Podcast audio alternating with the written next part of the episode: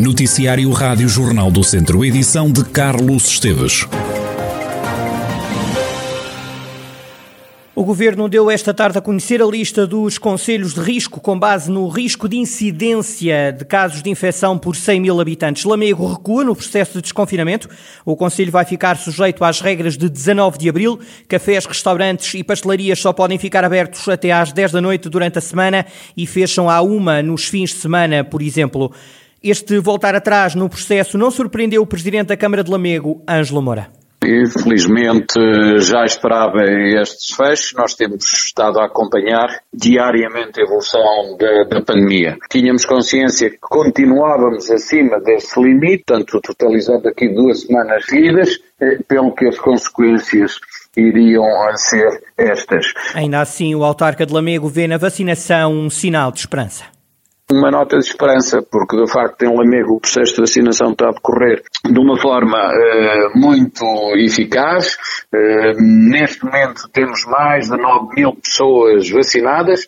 Tenho fundadas expectativas que uh, durante o próximo fim de semana atingiremos um, um número de 10 mil pessoas que, tendo em conta o número total da população, 26 mil habitantes, nos coloca acima da média nacional. E, portanto, com este aumentar de pessoas inoculadas e potencialmente eh, mais imunizadas, nos dá fundada esperança eh, que muito em breve possamos eh, recuperar e eh, acompanhar as medidas de confinamento.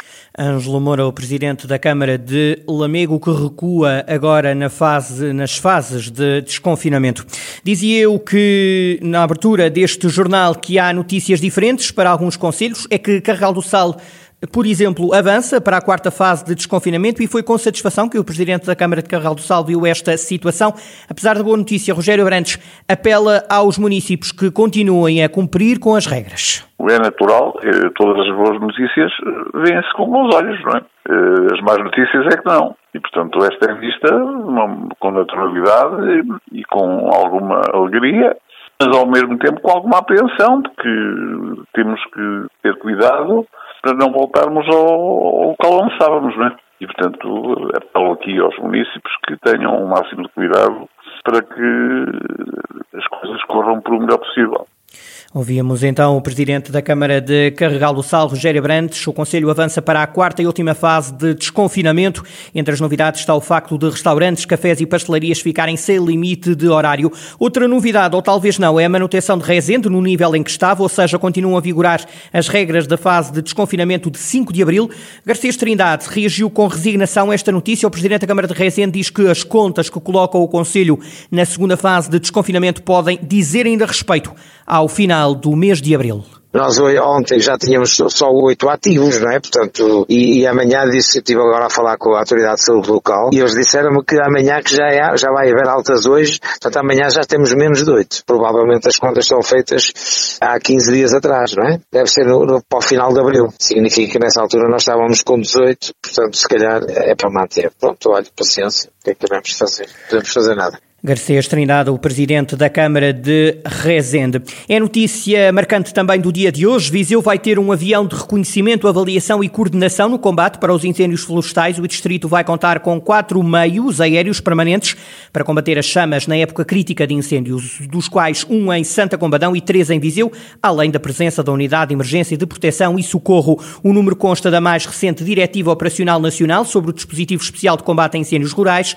publicada no site da Proteção Civil o distrito terá 31 equipas de intervenção permanente, com 155 elementos e um grupo de intervenção permanente com 5 elementos. Há ainda 37 equipas de sapadores florestais. Todos os conselhos do distrito têm planos municipais de defesa da floresta contra incêndios, dos quais apenas um está desatualizado, segundo informa a Autoridade Nacional de Proteção Civil, sem especificar qual é.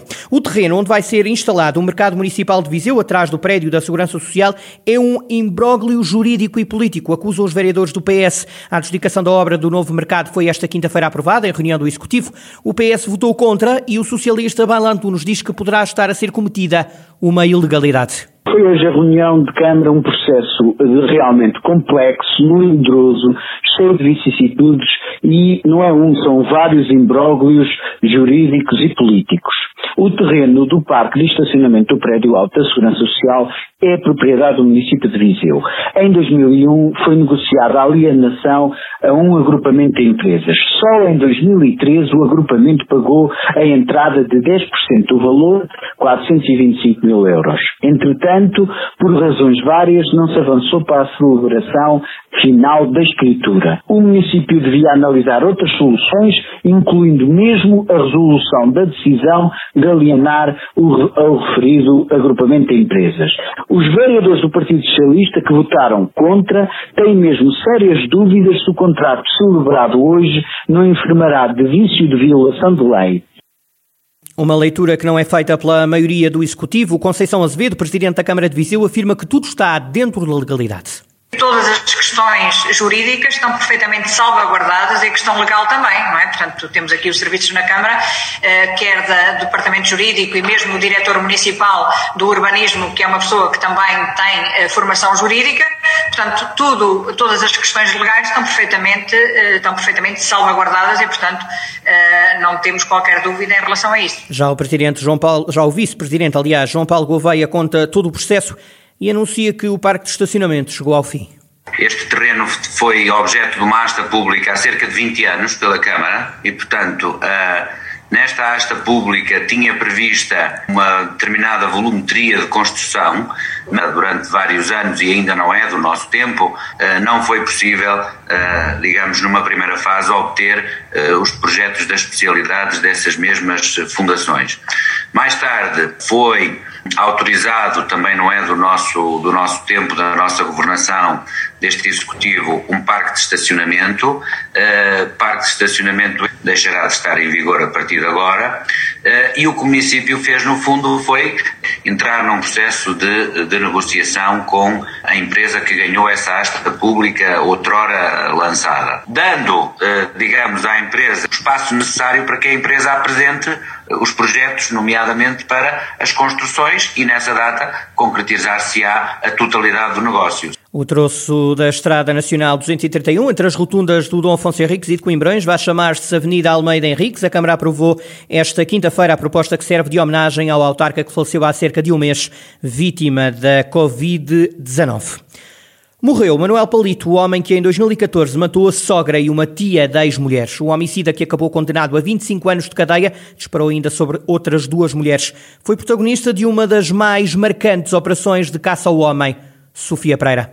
17 de abril de 2014. Foi nesse dia que Manuel Baltazar, mais conhecido por Palito, atirou sobre quatro mulheres em Valongo dos Azeites, no Conselho de São João da Pesqueira. Nessa noite matou duas mulheres e feriu outras duas. Morreram a sogra de Palito e uma tia da ex-mulher do homicida. As mulheres estavam a preparar bolos para a Páscoa. Depois de ter disparado sobre as quatro, Palito pôs-se em fuga e esteve a monte 34 dias. Durante esse tempo foi montada uma das maiores operações de caça ao homem de que há memória. Elementos da GNR e da Polícia Judiciária encheram as zonas envolventes de Valongo dos Azeites e de Trevões.